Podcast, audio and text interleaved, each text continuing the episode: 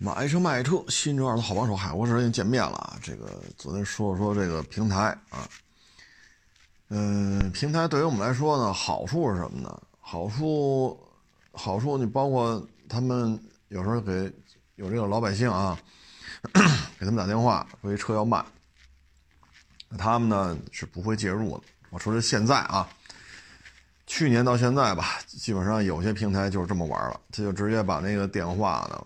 卖给我我们去跟人聊去，我们就说我们是电商平台的啊，成不成的这一电话都得给人家平台打钱，一个电话多少钱啊？基本上这么玩了啊，然后他连他线下评估师他都他都不要了啊，因为 评估师你也得开工资啊，开工资就是成本呐，所以现在就靠卖电话。然后做一些网络推广，做一些网络推广，做一些宣传，然后让你知道，哎，你上我这卖车，我跟你说，卖价可高可高了啊！但是呢，这车呢，收购价它又是一个上限的啊。你作为车商来讲，你也不可能说车十十万能卖，我非十万零五千收，那我卖谁去，对吧？我十万能，这车零售能卖到十万，我们就九万多收。啊，我不可能十万收，十万收我还得给你电话得给你钱，啊，人平台底下这个对接的还得给人家打钱，对吧？不给钱，这以后电话，对吧？这个那个，然后你回来再过户，啊，过完户他骂人再过户，你这里外里，这这车又得几小几千块钱成本，啊，那这车到我们手里可能十万零几千了，所以我们只能往低了压。因为你不可能说人都卖十万，你非卖十一万五，然后人还来吗？你说来，你上我这砍价来，你砍价，你砍砍我就卖了。人一听十一万五，人不来这砍价了，对吧？人家人家就喊十万零几千，怎么到你这变成十一万十一万五了？所以这个有好处，就体现在这儿，能拿一些车。因为据我所知呢，身边有些同行呢，就指着他们活着，啊。平台大量的卖这些，就给他们打电话的啊，就相当于卖电话嘛，大量的卖电话，啊，有些同行就指着他们活着，这样的话会弄来大量的车，啊，然后就快速的批发，啊，呃，有的一个月能批个百八十辆，啊，他有这样的人，啊，他也是一种活法，嗯，然后还有什么好处呢？就是有些车呀置换回来。没法卖，啊，你说卖给网友没法卖，那车太次了，啊，那有时候也通过他们，帮我们把车卖出去，啊，当然了，他们卖多少钱跟我也没关系，啊，他们把这车怎么说的跟一朵花似的，这跟我也没关系，啊，反正你找回来也找不着我，啊，我们是如实告知了，他帮我们卖了，你跟他买，你找他去，啊，反正这大平台都有法务。啊，我们也省事儿，啊，因为我们这没法面对消费者，啊，批发都费劲，有些弄来的车呀，实在是太次了，啊，所以在这种情况之下呢，平台确实给我们帮了很多的忙，啊，嗯，但是你说现在让我出去跑去吧，从平台上拿车，最近也不怎么弄，啊，实在是这里边。哎，主要什么原因呢？就是他们打广告啊，就说我这卖价高，我这卖价高，所以呢，人家一般来讲呢，都是市场里边花香亚市询了一遍价了，然后再找这平台，那你说他价只会更高，对吧？他已经比花香亚市的同行给的价还要再高，啊，他他还要再加几个点，还往上加，啊，这么做肯定没有什么不对的，我就想多卖钱嘛。对吗？我我自己的车我要卖了换一新的，我就要把这辆旧车多卖点。人这么想有错吗？然后，但是对于我们来讲，我们再去接就接不动了，啊，这就接不动了。他要这价比零售价都高，比如说能卖十万，他要十万零三，那十万零三我们就弄不了，弄不了呢。但是电话钱你还得掏，啊，然后你这样的话，这成本太高了，啊，这电话钱可是不低啊。所以弄到最后也就不太愿意跟他们再去接这种电话，啊，因为你们广告打得好，对吧？他这个给你来一电话，留个信息，好家伙，您这一通电话可值了钱了，啊！您您这您这卖两三个电话，你能买一部手机了都。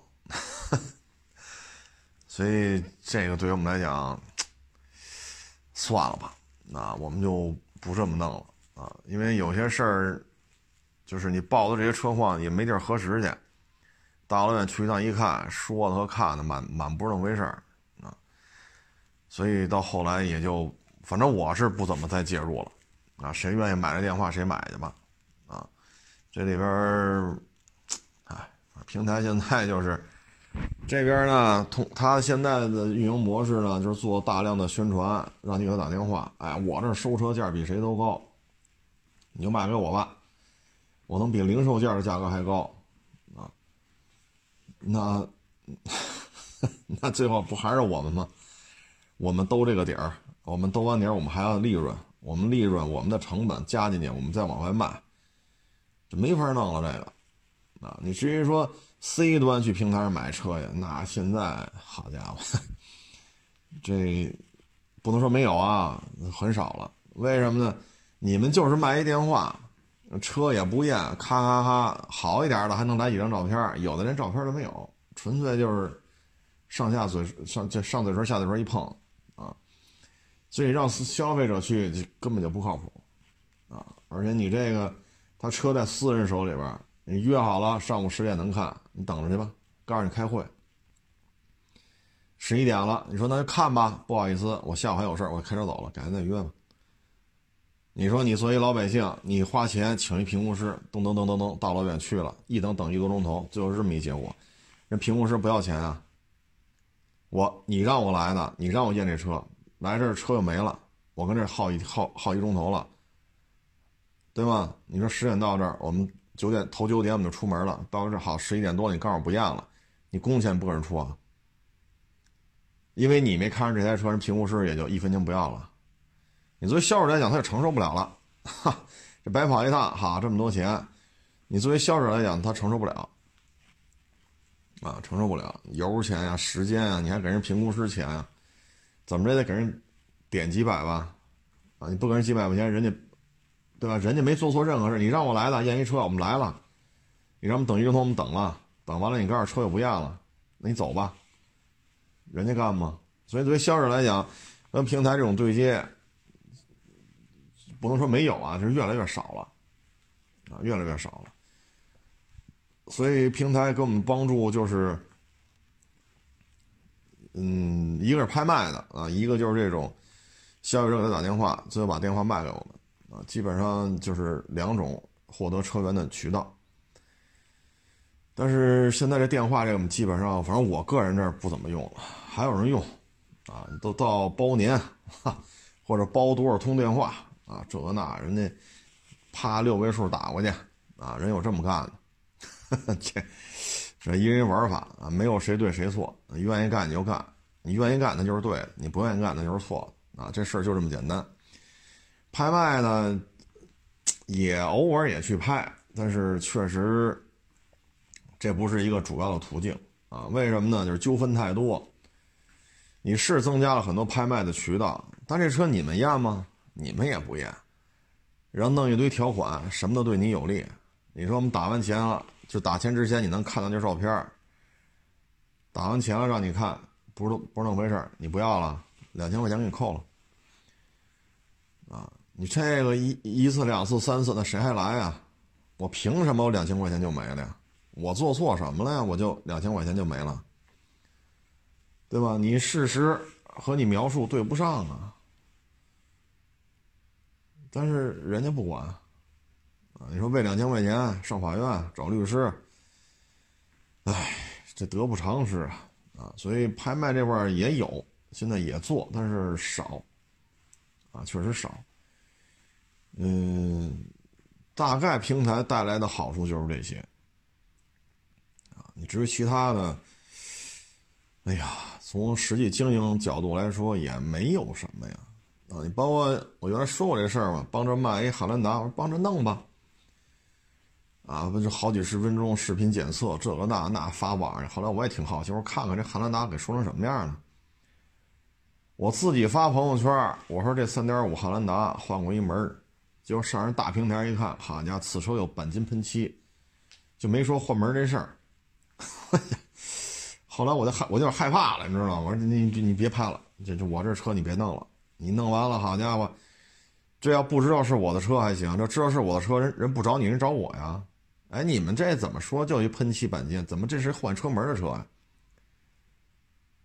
那你说，我朋友圈说换车门，那人家谁听你这个？人家说你海沃士车干的，对吧？我说，算了，谢谢你了，你别你别帮我拍了，你这吭哧吭哧也挺辛苦。好家伙，几十分钟视频，拍完了，您这驴唇不对马嘴，卖完了，你要是找到我这儿闹了，你说我冤不冤呀？我自己朋友圈写的很清楚，更换了一车门，怎么就？所以有些时候就谢谢您了，谢谢你，您别您别您别帮我弄了啊。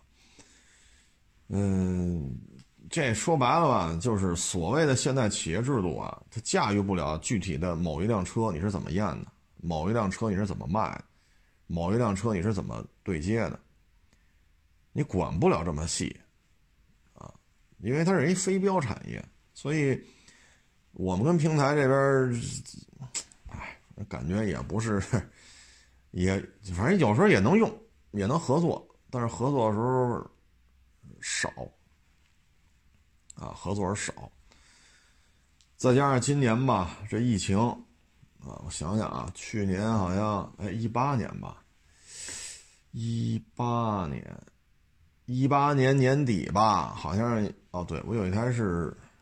荣威吧，然后还有一个收了一哈佛啊，这这几个车是他们给卖了，卖到外地去，啊，呃，卖就卖呗，无所谓，就你们怎么说是你们的事儿，我说这车多少钱，这钱你给我了就完了，你卖多少钱我也我连问都不问，啊，问他干什么呀？对吧？我就挣我应该挣了，这跟我没关系的，那是人家的辛苦钱啊。嗯，但是今年受疫情影响吧，这种跨地区啊什么的，包括国六啊，很多地区它限迁，二手车也得国六。所以今年好像这业务就没怎么用啊。一个是疫情啊，一个就是国六越来越多的地区开始执行这个排放啊。所以存在呢，大概就是没情况吧。啊，至于说给这个二手车电商平台歌功颂德啊，这个怎么怎么丰功伟绩啊，这个那个，哎呀，我觉得这么聊的话，应该是没在市场里干过的人啊，应该是没在市场里边干过的人，才会这么去说，才会这么去写。啊，或者说就是跟这二手车这些电商平台有利益输送，啊，他才会这么说。啊，反正没有什么对与错，就是您有些人就愿意嘛，我给你打钱，打六位数，你给我电话吧，我通吃，我管你这个那个。也许这电话打过来是一夏利，哈，你挣这钱好家伙还顶不上这这通电话费呢。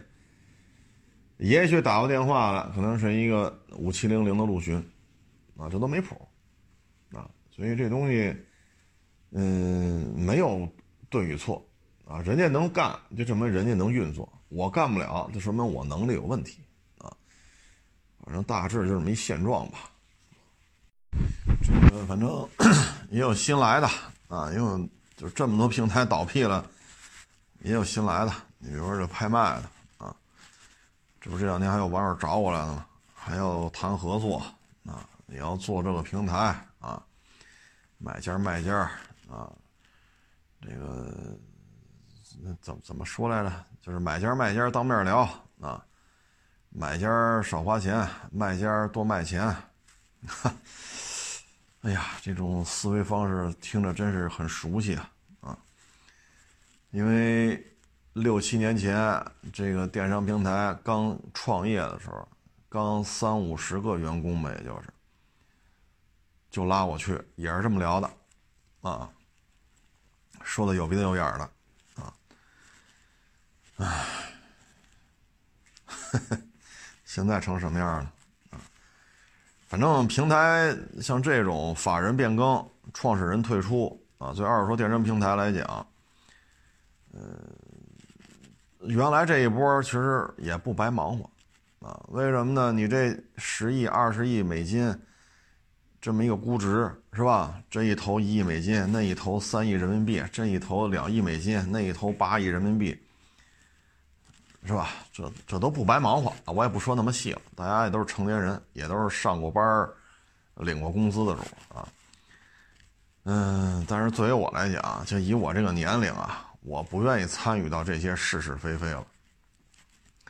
六七年前找我的时候，我就不认同这件事情啊。我不认同，车验了吗？就去人家里，咔咔拍张照片就发网上去，这个那个那个这个，你这不是扯犊子吗？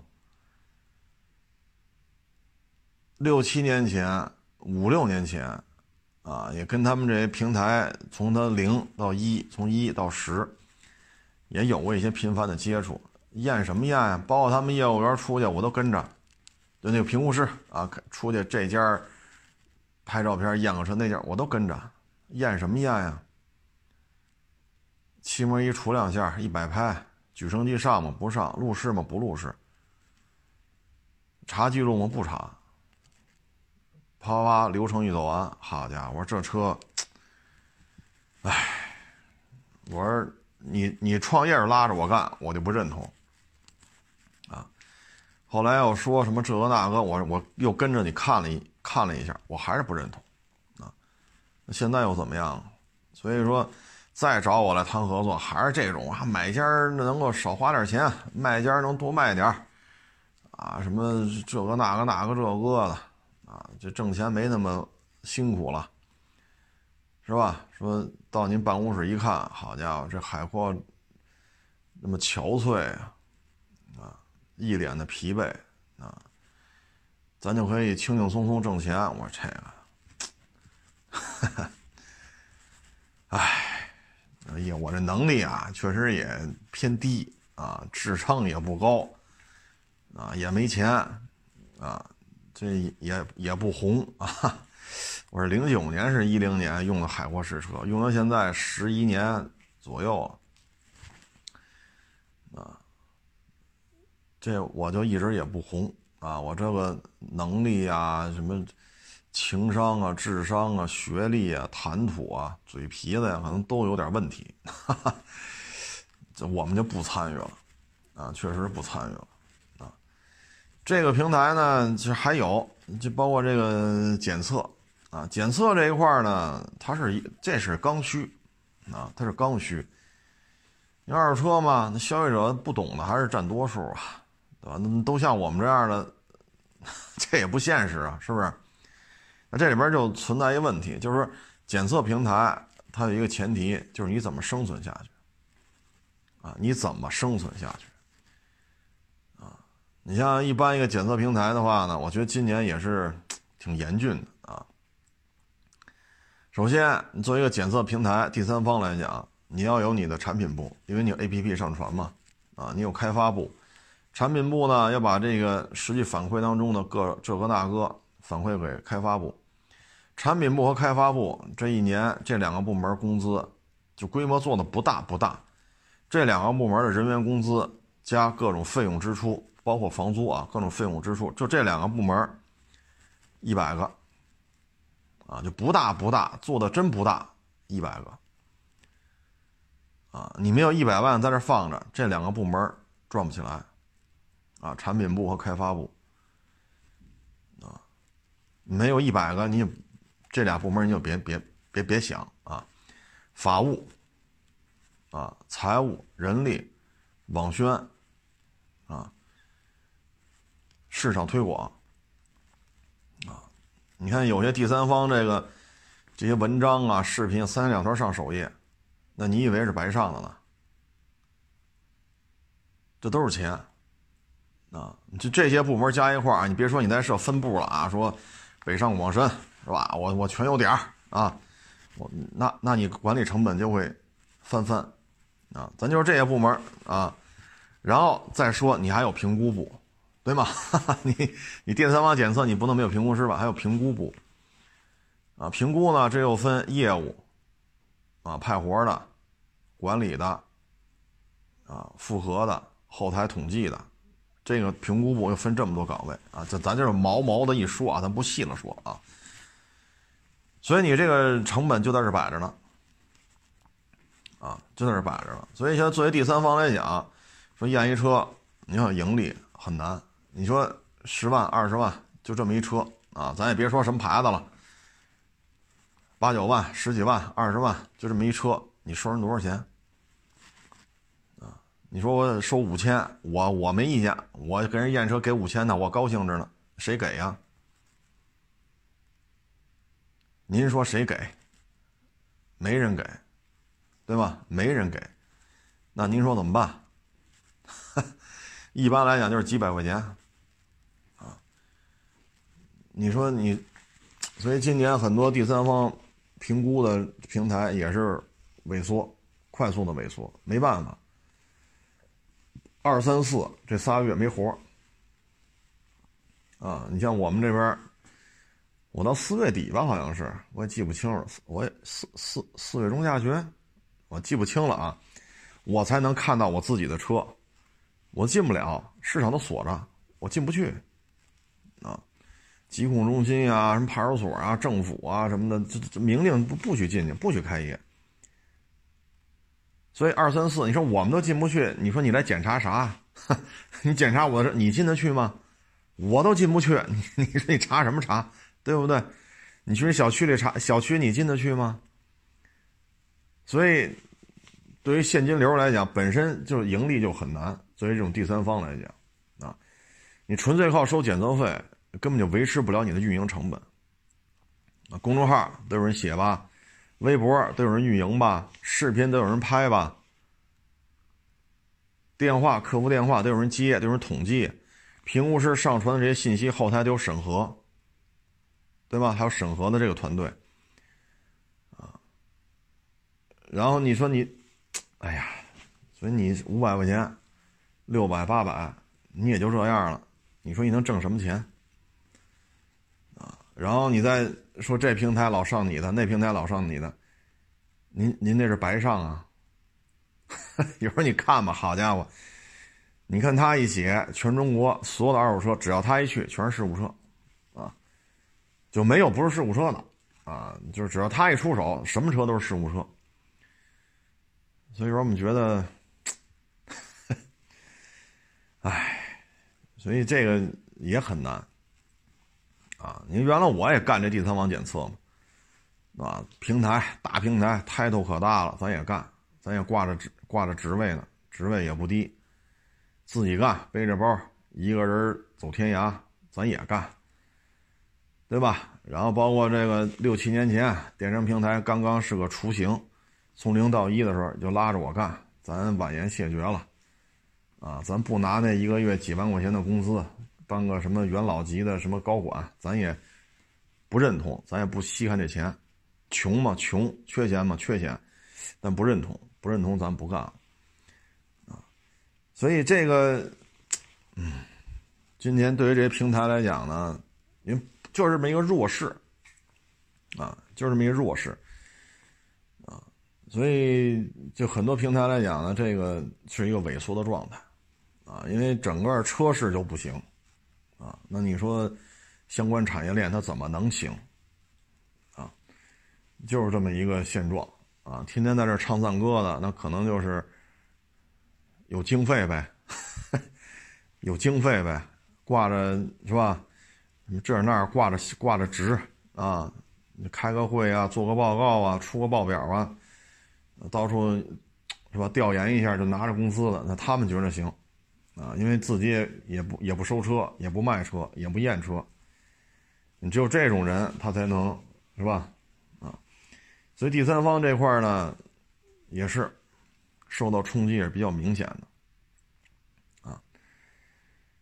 第三方要盈利呢，最主要一个途径呢就是培训，啊，然后这样的话呢，花钱教你挣一笔培训费，挣一笔培训费之后呢，愿意干就跟我们干，哎，跟着老人干一个月，然后出出去干去吧，啊，这是一个重要的一个途径，啊，以至于 就是一直不盈利，就是因为开始招学员了，嘿家伙，居然开始盈利了啊！但是呢，今年疫情对于这种培训、这种收费模式、盈利模式冲击很很大。你看一月份基本上没人来了，为什么？今年一月份是春节来的早，所以一月份就没人来给你学了。二三四五，包括后来北京这个新发地啊，所以上半年培训业务就很难开展，很难开展。所以你要是半年不盈利，没有这个培训的业务收入。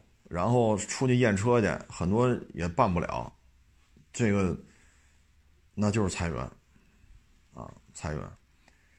所以今年这对于平台来讲呢，说日子过得特别好的，这可能也是够呛吧，啊，够呛。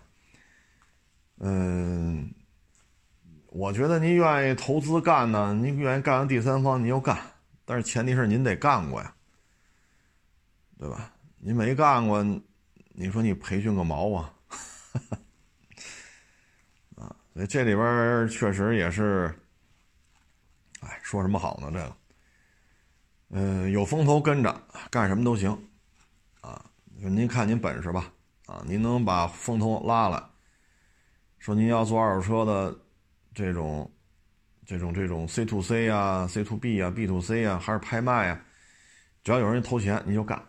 反正干完了都不白忙活，啊，都比上班强，啊，干第三方呢，这东西反正我觉着也是不容易，啊，出发点都是好的，这个市场第三方确实是刚需啊，但是你盈利不盈利，你这评估师是什么水平？你评估师是你自己培训出来的吗？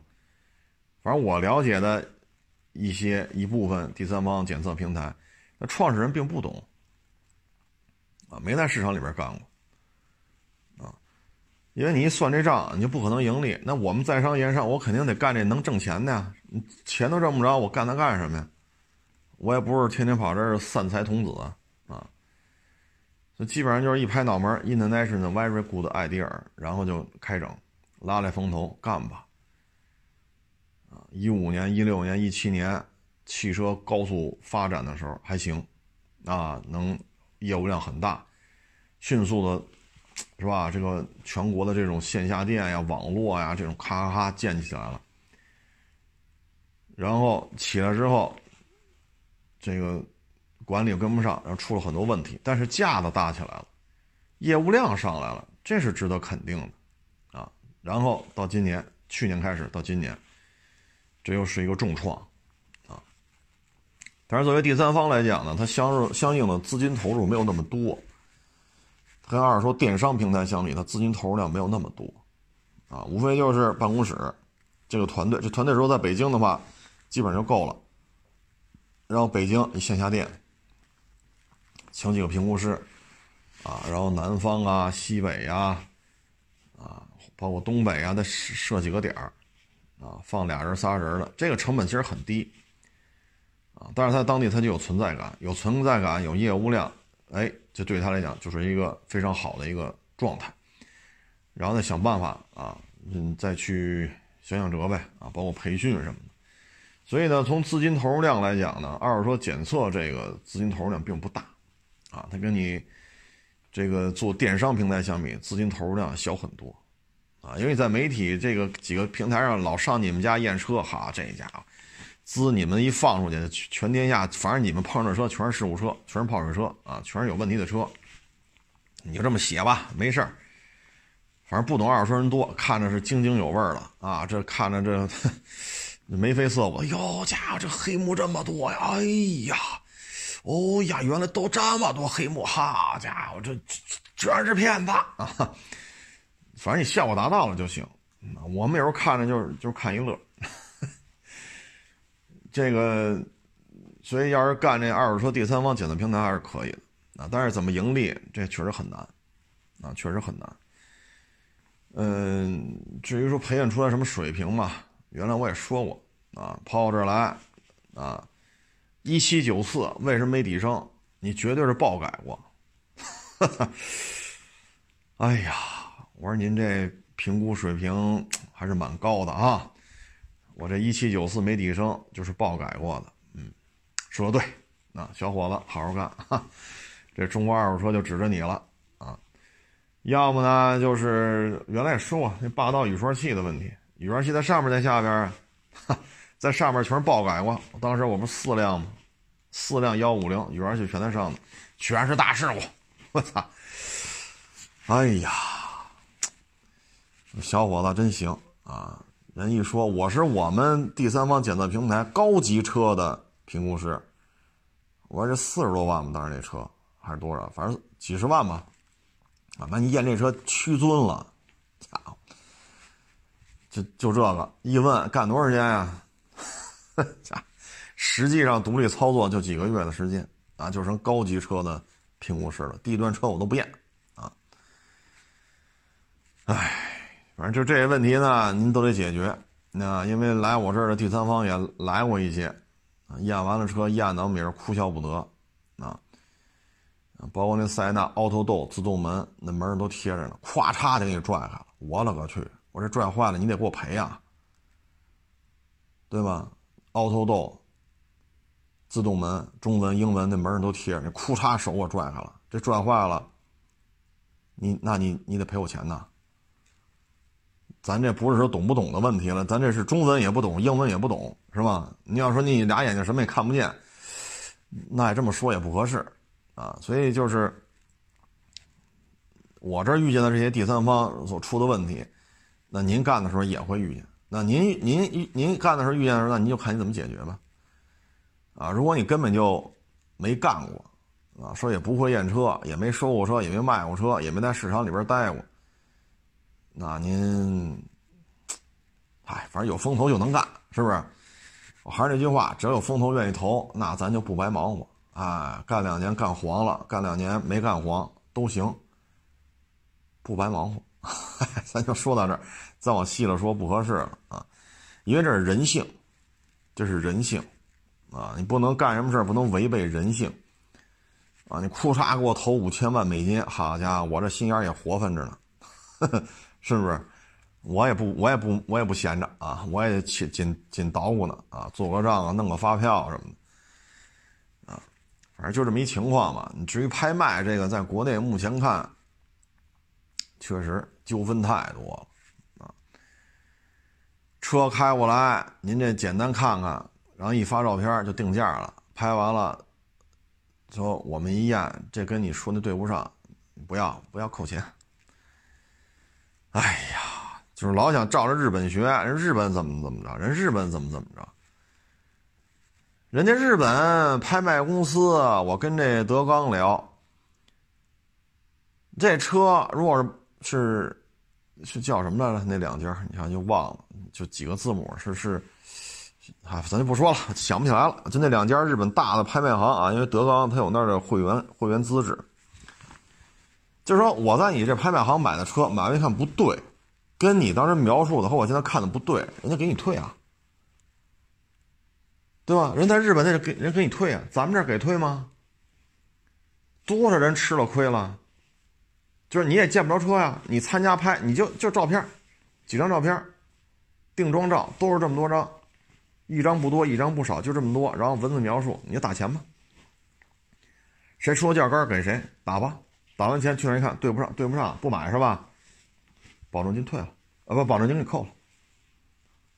在咱们国家是这样，你老说照日本学，你学得了吗？日本说给你退。咱们拍卖公司这纠纷多了，那纠纷不就是因为不给退吗？所以这个，你说这这事儿跟日本是确实是一个事儿，是吧？拍卖往这儿一弄。啊，你车商也可以送拍，销售也可以送拍，这边呢，车商过来买，哎，像德刚这样的，在日本有这个永居，有永居，有相关的资质，哎，然后买走，啊，是自己留着卖呀，还是替人家来买呀？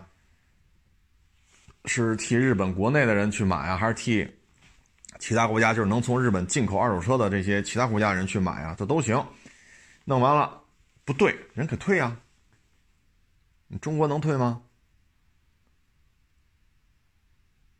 所以 一说，哎呀，这消费痛点，打通流通的症结所在啊，这个那个那个这，好家伙，洋洋洒洒一写写一大篇，我勒个去！我说您是掏钱真到那买过车吗？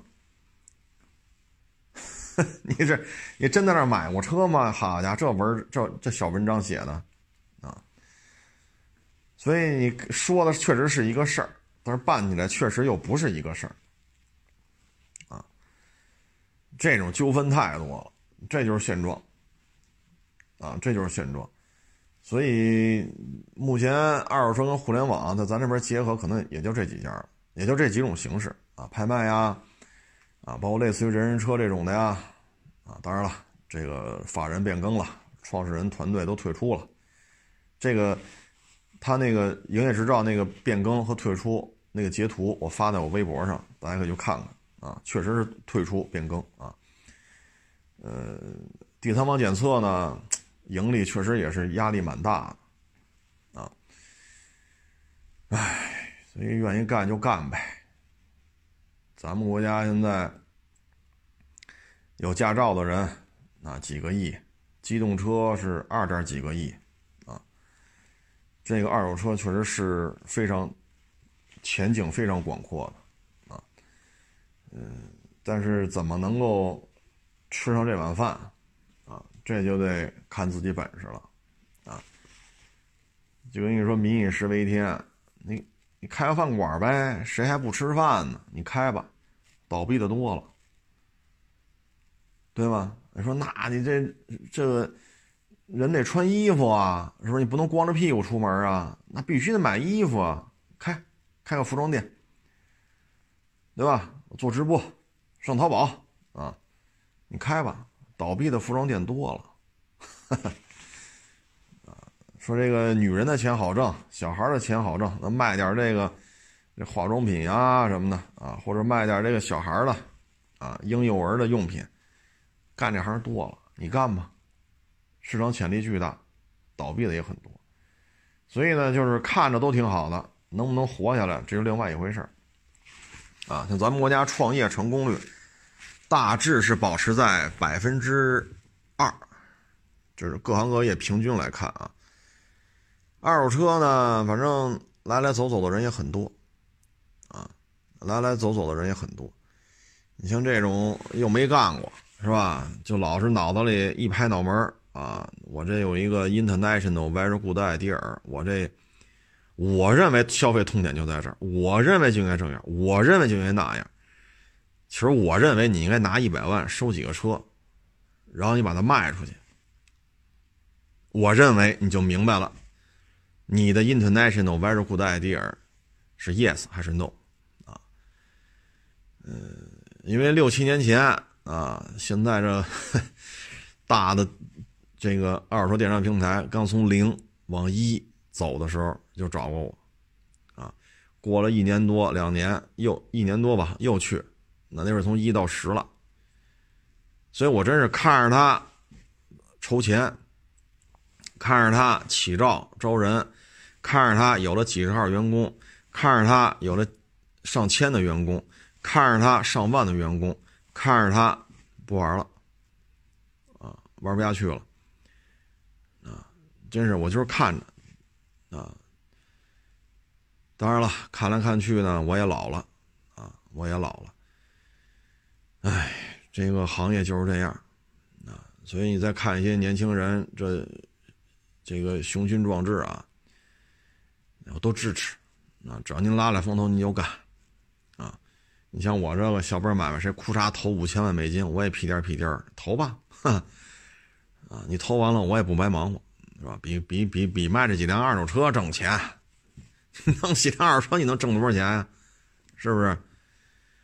啊，一七年的时候吧，那网友来找我了，我说就说你看人家，你看看您，啊，你这还辛辛苦苦的这个那那这，你看人家风投这个那那，我说那是为了洗钱。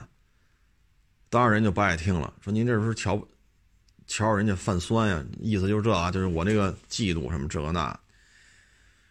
我说我他妈用后脚跟想，这不洗钱就不可能能能混成这样。一八年的时候也找我聊了，他说您这个不应该这么说呀。我说有什么不应该这么说的？哼，我说你对这行了解了解还是我对这行业了解？结果到去年洗钱的事儿被曝光了，后来又找我聊了。哦，您说的对。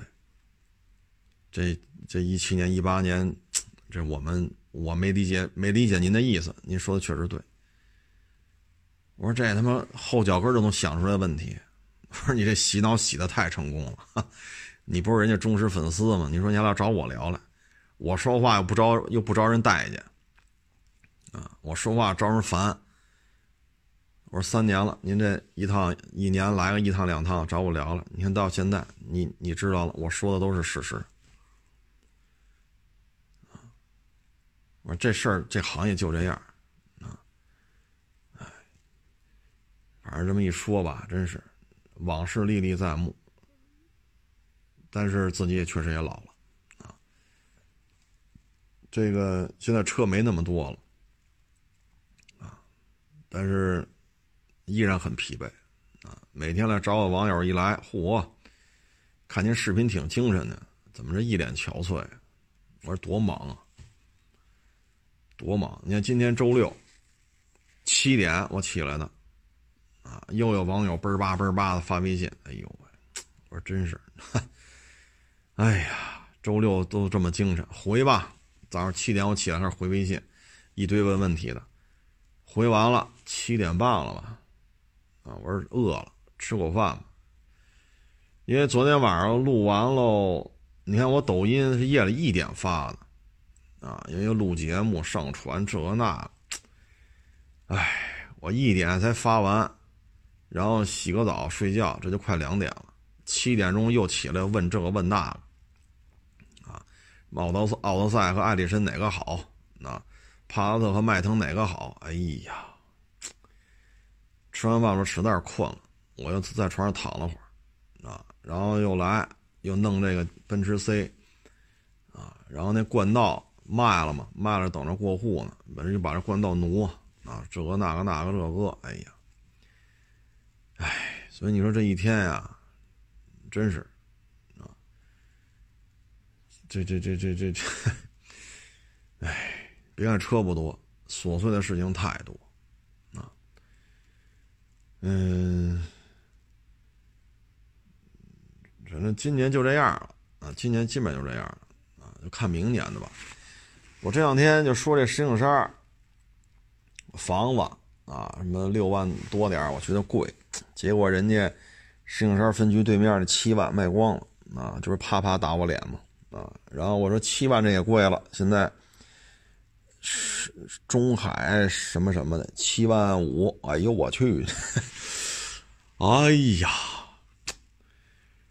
这个我呀，生在石景山，长在石景山。石景山很小，原来是城八区，现在要城六区，因为宣武崇文没了啊。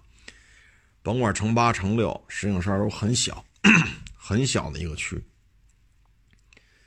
我在这儿活了这么多年了啊，这个我觉得这要卖到七万多，我我个人认为是真是，因为现在就北京而言啊，这个房子啊，你说我守着国贸。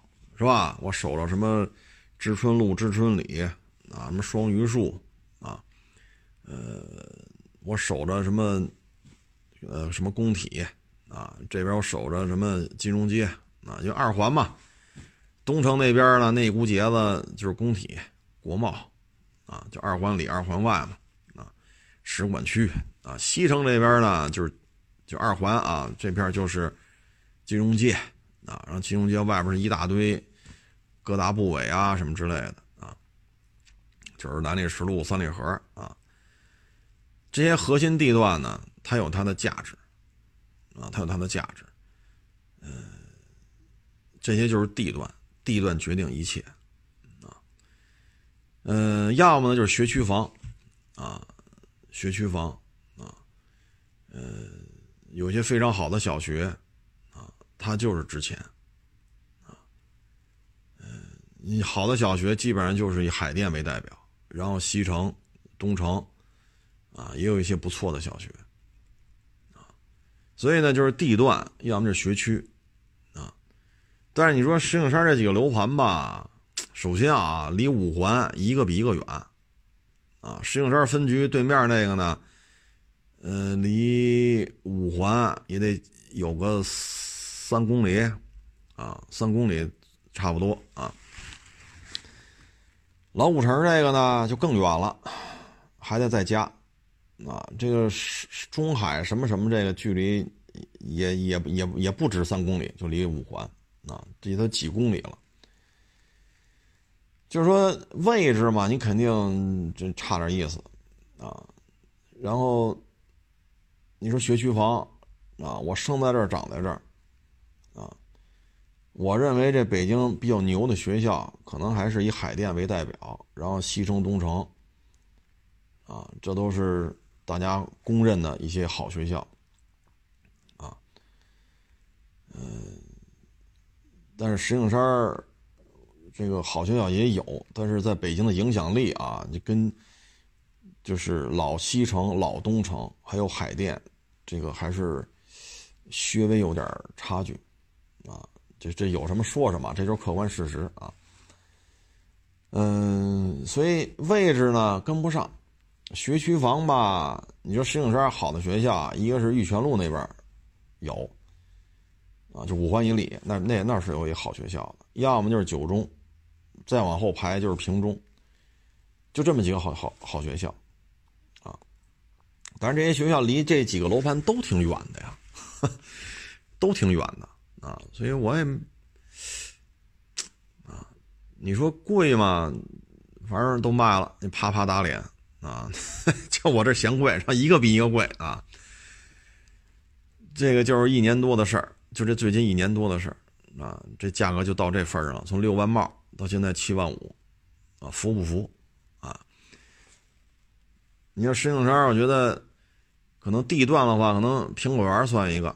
啊，因为交通枢纽跟那挖呢，将来会有 S 一，就是门头沟的磁悬浮，六号、一号在这儿会有交叉点，这一大的换乘中心，啊，然后再往东一站地金安桥，金安桥那儿呢是一个南北向的奥运线，啊，因为首钢厂区不是冬奥会有一些那个场馆在那儿嘛，它有一个奥运线南北的，所以苹果园枢纽这一片它是。有一定升值空间的，啊，呃，其他的，哎呀，就离地铁也有距离。好学校，石景山的好学校也没沾上。而且呢，我还跟各位就是分享一下，你比如说海淀，海淀呢在北五环外，那叫什么来着？茶树叫什么？我我忘了地儿，就北五环外。啊，建阳桥往这边一点，是茶铺镇还是叫什么的？抱歉，这字儿真没记住啊。就每天五环都能看见，那边有体育有体育场馆什么的。那片呢是一个学区，啊，学区那儿的，就是现在不准备拍那块地嘛？那块地的起拍价已经是合一平方六万七了。那也不能说起拍价就是成交价，对吧？大家都想去拍去，那照着现在这趋势，那拍完了，我估计得八万了，得奔着八万了，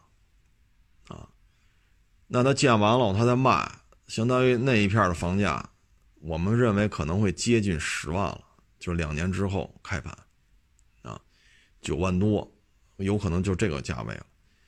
所以呢，按照这个过去这一年一年多吧，一年半不到，你看石景山这几个楼盘啊，六万。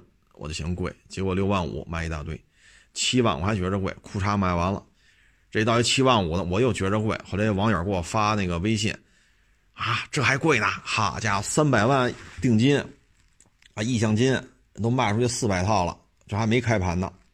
我的家伙一看，我勒个去，哎呦喂，我这啪啪打脸呀啊！所以呢，按照现在这个趋势看啊，未来一段时间。这个北京这个楼面价，这可能也是摁不住的啊，因为现在拍卖价都到这份上了。嗯，新房到这个价位了，你说二手房还会往下掉吗？啊，你说这仨楼盘，老古城也好，石景山分局对面也好，包括这个中海什么什么也好，石景山就这么大，要么你挨着八大处，对吧？我咱有一个山景房，对吧？出门咱爬山去，啊，要么你就是平关交通枢纽，对吧？它确实这个四条地铁线在这一大片，且挖呢，得挖两年才能挖完，啊，所以这一很大的交通枢纽。啊，然后相关的这些，我看好像西王村那边好像是奥特莱斯要占一块地，然后平关交通枢纽边上几百米是大悦城，啊，那边是喜隆多，啊，然后整个这围着平关交通枢纽这方圆两三公里，这大的这种商贸中心都在盖，啊，喜隆多已经已经营业好几年了啊，就说这个几几处吧，往远一点西王村奥特莱斯，近一点大悦城。一直营业的就是那个喜隆多，啊，都是很大啊，几万平米的这种购物啊、娱乐呀、吃饭呀、电影院呀啊，所以这仨楼盘离这都不挨着，可还卖这价啊。要么，你就是我觉得石景山可能就是五环以里，啊，玉泉路啊、鲁谷啊、啊莲石路啊，啊，就是可能这边我觉得最起码人家五环里嘛。啊，然后也有好学校，啊，嗯，反正从这大势来看吧，这个新房的房价大家可以参照一下，楼面价都到，就是起拍都到六万七的话，对吧？你你你往上拔一份我往上拔一份那最终落拍，您觉得能低于八万一平米吗？那么开发商如果八万或者八万多这一平米拿的地，或者八万啊。那盖完了再卖，包括它的成本，包括它的利润，包括这未来两年的这种相关的费用，再卖得卖多少钱呢？啊，得卖多少钱？这是北五环，因为是学区房嘛，它算是学区房啊。至于将来什么政策是是是多片调剂还是怎么着，咱就不清楚了啊，这咱预测不了。所以你看这个房价啊，所以有可能再过几年，我们蓦然回首再看，哎呦我去！这房价真不贵，为什么呢？现在这个，包括南城的，包括东边的，包括北边的，包括石景山这几个楼盘，这个价位现在已经拔到这个份儿上了，啊，已经拔到这个份上。但是我认为呢，就石景山这个楼盘来说呢，奥运会之后，它呢，首先石景山没有什么大的项目，啊，你比如说马云来吗？说马云把北北方的总部搬到石景山了，首钢园区了，那行，呼啦啦就起来了。人马大爷没说来呀，是吧？说京东来也行，京东也没说来首钢园区，啊，呃，首钢也搬走了，因为开奥运会，零八年奥运会污染太大，零八年之前就搬走了。所以这边呢，你要说纯粹就是宜居嘛，我觉得也还行。首先呢，往远处看一点，往南边一点有永定河，往北边一点有八大处，啊，嗯，然后呢，因为首钢盖了很多楼呢，都是六层的。大家也知道，这一小区说三十栋楼，如果都是六层的，那可能没有那么拥挤啊，停车位啊，出来进去的是吧？所以首钢在这边盖了很多楼盘，它还是这种六层的楼多，还有五层的。当然，楼龄就不一样了，这咱就不说那么细了。所以，他这个首钢当时规划很多，就像毛细血管似的，很多小路，啊，不是说就非得宗着这长安街、宗着这辅食路，不是，它有很多小路绕过来绕过去。所以你是，真是说堵得一塌糊涂了。这个它不像立汤路，因为我天天走立汤路嘛，真是。那石景山它它这种，因为规划了几十年了，所以这毛细血管这样的路特别多。啊嗯，所以这个我觉得住还是可以的，啊，各种配套设施确实也比较完善，因为首钢在这经营了几十年了。但你要说真是说花大价钱啊，你要你看现在方庄五六万块钱一平，就多说点六万，方庄是不是也能挑一挑？对吗？是不是方庄六万块六万块钱一平，咱要买二手房，是不是也能找着一些？啊，咱别太挑的话，六万块钱一平也能找到一些房子看一看，啊，但二但是方庄是哪儿啊？二环外三环里，对吗？可能学区房概念可能弱一点啊，但是位置在这儿呢，是长得没有北城就北二环、北三环那么邪乎，十万、九万、十一万什么的，但是它确实位置在这儿。啊你要在方庄这边买房的话，按六万一平算啊，咱就不说什么小区楼楼层楼龄厂，咱不说那个，按六万，十号线是不是兜着呢？对吧？然后二号线是不是也兜着呢？啊，这样的话，你说你在国贸上班，从方庄坐地铁是不是也有就能到啊？你中关村那边上班，你要坐十号线，是不是兜半圈是不是也到了？啊，你要说你在南礼士路啊？三里河啊，是吧？你要在这边啊，二环、三环兜过来，是不是也到了？所以你要说从地段来讲，我觉得可能那儿就就就比这儿强。当然了，你说我出门要爬山去啊，我要去八大处，那你只能来 来这边了啊。你你方砖你怎么比，它也比石景山离八大处这个方砖到八大处距离，它比不了石景山啊。所以就是石景山这个。有些时候你要往长远了看呢，它它也会拉起来啊。但是呢，冬奥会结束之后呢，我认为石景山好像亮点不太多啊，不太多。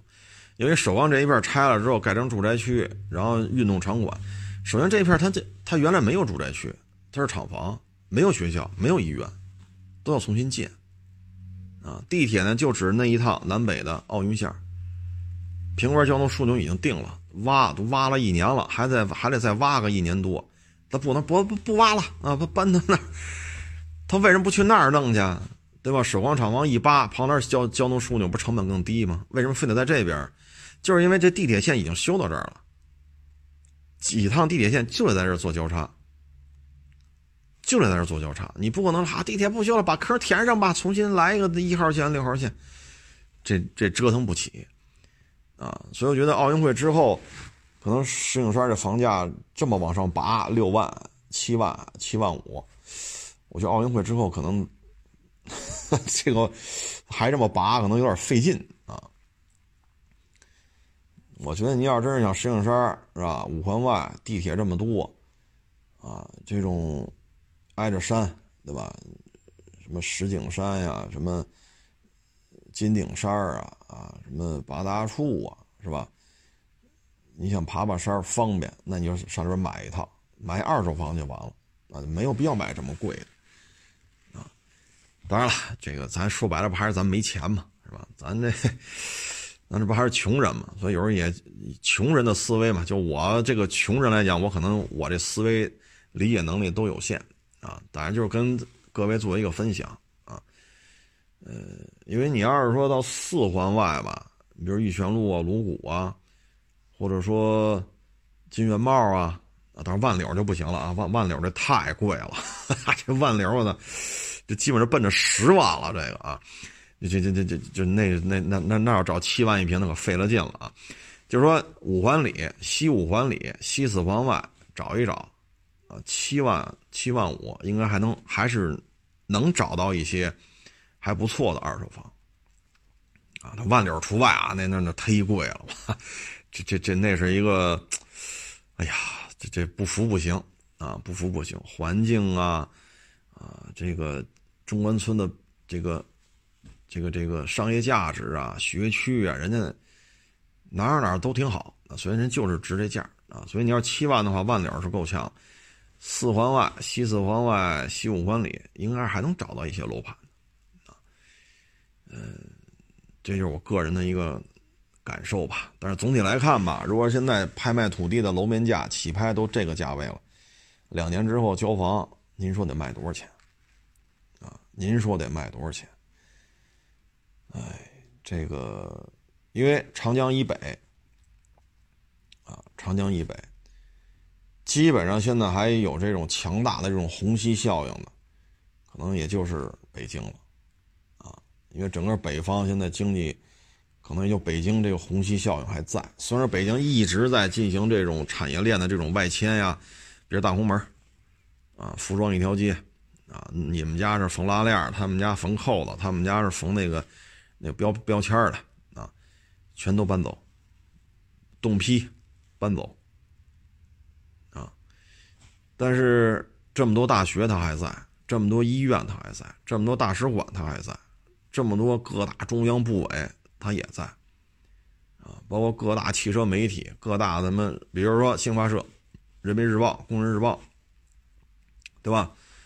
啊，什么解放军报社，你这东西都在这儿啊，它有大量的就业机会，有大量的业务，有大量的这种相关的产业链。对于年轻人来讲，他也有相关的机会啊。呃，这些东西是搬不走的，他也没说说清华搬张家口去，北大搬唐山去，人大搬赤峰去，北航搬秦皇岛去，他他也没说搬呢，最起码。是不是？你就说搬这些老师干嘛？好家伙，在中关村买了房了啊，十万十几万一平，你哭啥给我搬走了，那他们干嘛？是不是这道理啊？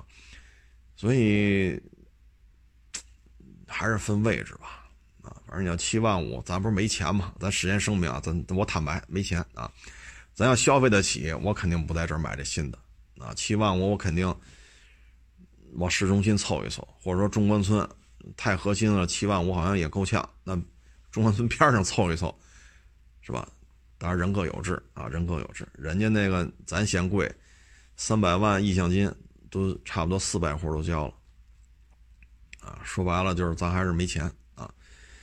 就是跟各位做一个分享吧，啊，有用呢就听着，没用就当我没说啊。呃，归了归齐嘛，这个顺势而为。啊，不论你是做二手车电商平台、二手车第三方检测、二手车拍卖，啊，还是说做一个像这汽车之家这样的这种二手车，它不有二手车板块吗？大家都上发车源，哎，你你要商户发，你给我点交点钱，哎，通过这也能有一个营收，随便怎么都行，啊，因为现在这社会还是比较 open 啊，有足够多的机会，啊。您觉得您的 international very good idea，再加上几千万美金啊，几个亿美金的风投啊，那肯定会有一些火花啊，这个可以干一干啊。至于说结局怎么样嘛，我觉着无所谓啊，只要有几千万、几亿美金的风投跟着，这事儿 就能干。我觉得就能干啊，咱别把自己说的多伟大啊，咱。这个也是就是唯利是图啊！咱我啊，我说的就是我啊，咱也是唯利是图的人啊。嗯，反正就说到这儿吧啊，这就是现状。成了，谢谢大家啊！欢迎关注我的新浪微博“海阔试车手”微账号“海阔试车”。